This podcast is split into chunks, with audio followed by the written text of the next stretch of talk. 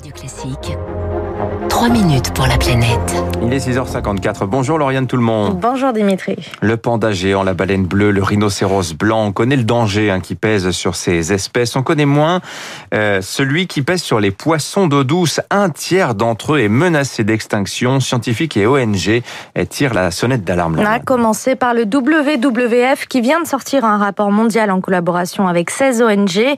On y apprend que le déclin de la biodiversité est deux fois plus rapide dans les eaux douces en comparaison avec celui des forêts ou des océans.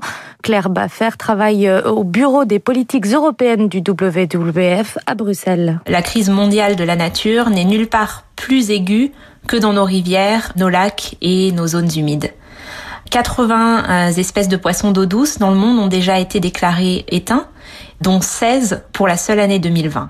La surpêche, la pollution, l'introduction d'espèces étrangères au milieu et surtout la présence de barrages expliquent ce déclin. L'Europe est d'ailleurs le continent où les cours d'eau sont les plus fragmentés. L'Europe est même le, continent qui connaît le déclin le plus massif des populations de poissons migrateurs d'eau douce, comme les saumons par exemple ou, ou les anguilles.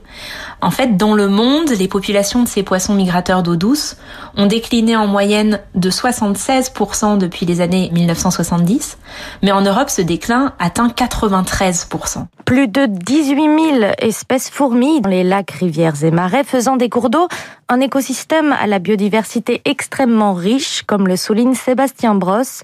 Il est professeur à l'Université de Toulouse.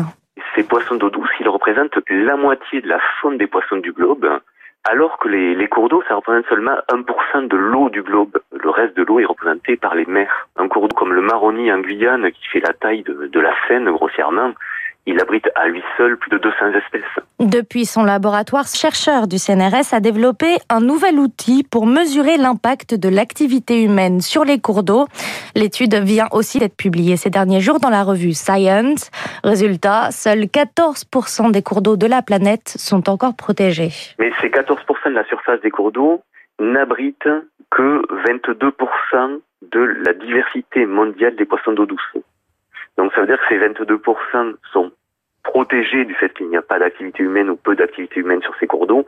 Il reste 80% des espèces qui sont soumises à des activités humaines. De la survie de ces espèces dépend aussi celle de l'être humain. Les poissons d'eau douce nourrissent 200 millions de personnes dans le monde et l'économie des cours d'eau, c'est 60 millions d'emplois. C'est aussi, faut-il le rappeler, notre principale source d'eau potable. Merci Lauriane.